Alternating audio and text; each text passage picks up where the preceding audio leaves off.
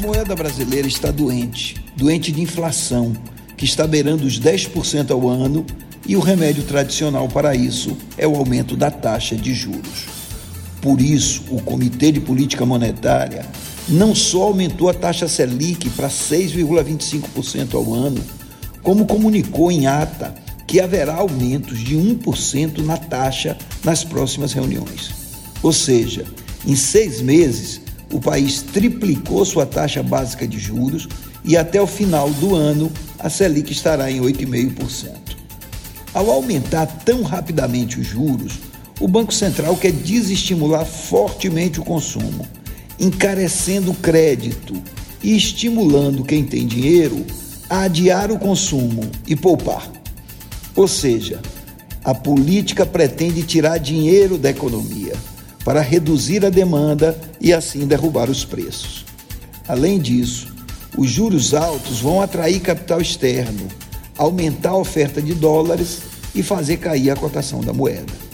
O remédio funciona, especialmente se não houver indexação, mas tem um efeito colateral fortíssimo pois ao encarecer o crédito, inibe o crescimento econômico e põe uma trava nos investimentos.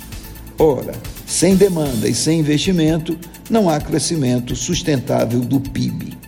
E para piorar, os juros altos encarecem a rolagem da dívida interna e obriga o país a gerar um superávit primário maior ou então se endividar mais.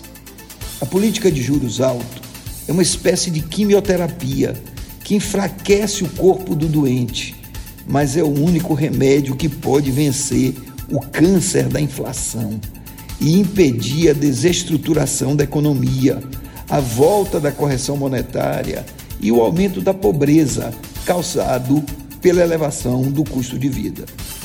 A taxa de juros altas vai fazer o país crescer menos em 2022, mas não há alternativa, até porque será um ano de eleição e de expectativas variáveis que vão gerar grande impacto na inflação e na cotação do dólar. A taxa de juros será uma espécie de âncora